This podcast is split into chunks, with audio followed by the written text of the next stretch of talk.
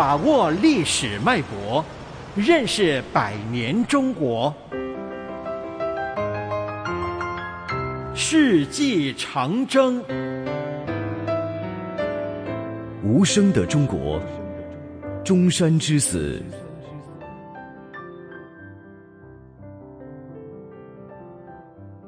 一九二五年，北京的冬天显得格外寒冷。在铁狮子胡同，孙中山度过了他的临终时刻。孙中山的病情每天出现在北京各报的显著位置，深深牵动着人们的心。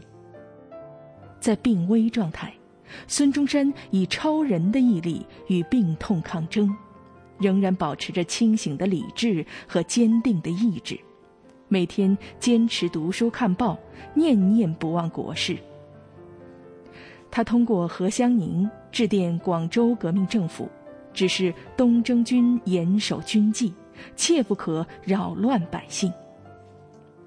临终前，孙中山签署了一份致苏联同志书，一份家属遗嘱，一份政治遗嘱，嘱咐同志们实行三民主义，打倒军阀统治，为建设一个新国家而努力奋斗。三月十二日晨，他的心脏停止了跳动，终年五十九岁。在弥留之际，孙中山关于国事最后的话令人感佩不已：和平、奋斗、救中国。他的政治遗嘱诚意深切，后来被人们广为传颂。于致力国民革命凡四十年，其目的在求中国之自由平等。积四十年之经验，深知欲达到此目的，必须唤起民众及联合世界上以平等待我之民族共同奋斗。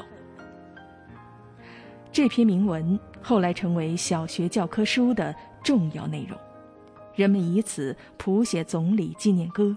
深情感怀这位革命先驱。从三月二十四日起，中央公园举行公祭，吊唁孙中山。中外团体及个人前往吊唁的人群络绎不绝，锦花圈就收到了七千余个，参加吊唁者达七十六万人之多。一九二五年春天。全中国的民众为失去一位伟人而悲痛。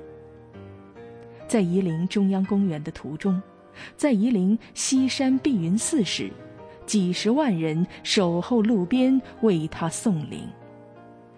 共和国之父的离世，牵动了人们对于国家前途的忧虑之心。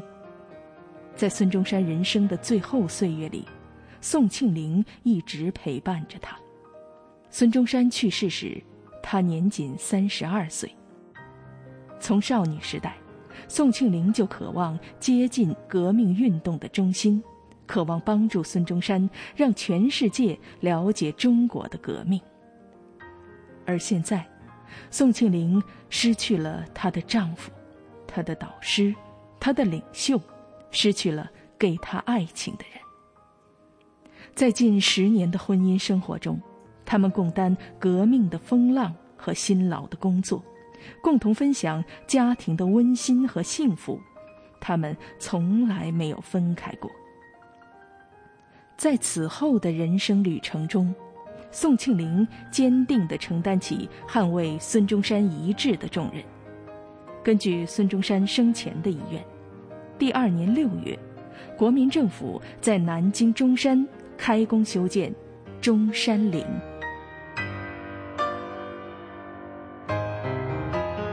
世纪长征，世纪长征系列活动筹备委员会，香港电台普通话台全力推动，教育局全力支持。